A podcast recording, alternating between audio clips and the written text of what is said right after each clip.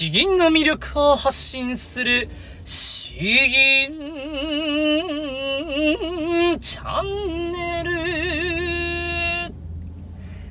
おはようございます。こんばんは。詩吟の先生ことヘイヘイです。今日はですね、もう詩吟に特化したとてもマイナーなこの詩吟という日本の伝統芸能ですね、その魅力をお伝えしていく日になっております。水曜日、金曜日、日曜日は詩吟についてやっていくので、興味がある方ぜひぜひ、まあ5分間程度で収めるので聞いてみてください。今日お話しする内容はですね、もう源平合戦、知ってますか？もう1000年ぐらい前、800年ぐらい前かな？この源平合戦のもう一番有名なシーンとでも言えるような、あここの場所ですね。もう弓矢をいるところですよ。戦争、戦争弓矢でいるところ。えー、これを演じた監視がありますので、それを吟じたいと思います。その名も、タイトルはまさにそのまんま、那須の余市、宗高。松口月城という方が作られました。では、どういう詩か、さらさらっと、えー、読んでいきたいと思います。一詩、現にあり、一生を書く。宗高の神事、誰か情に耐えんや。源平の合戦、死守王子。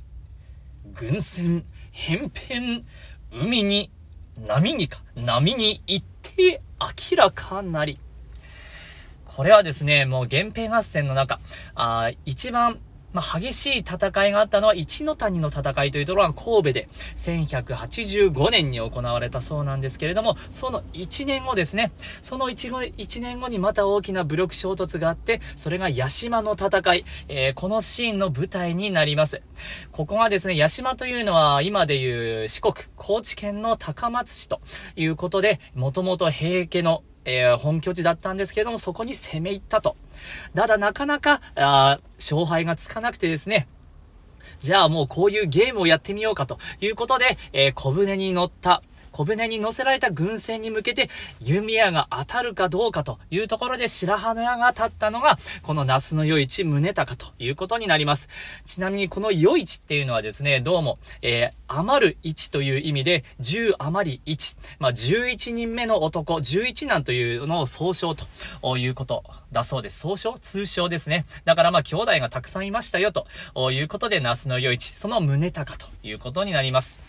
まあ、これはですね、まあこういう色々なところは置いておいて この弓矢を引き絞って、ただこれを外したらですね、もう戦争に大きな、勝敗に大きな影響を与えるわけで、もう殺されても、味方から切り捨てられても仕方がないんですね。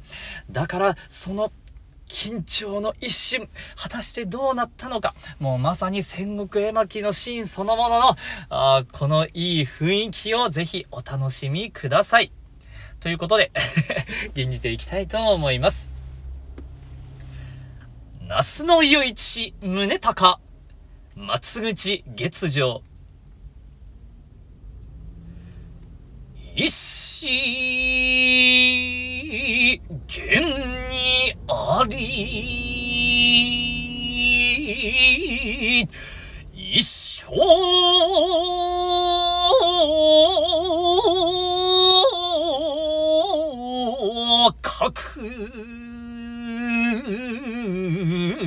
胸高の、信じ、誰か情に、耐えんや、源平合戦死守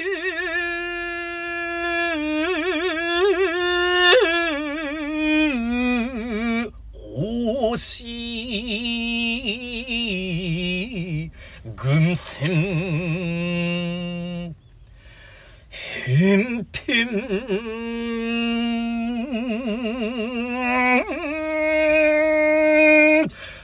波に行って、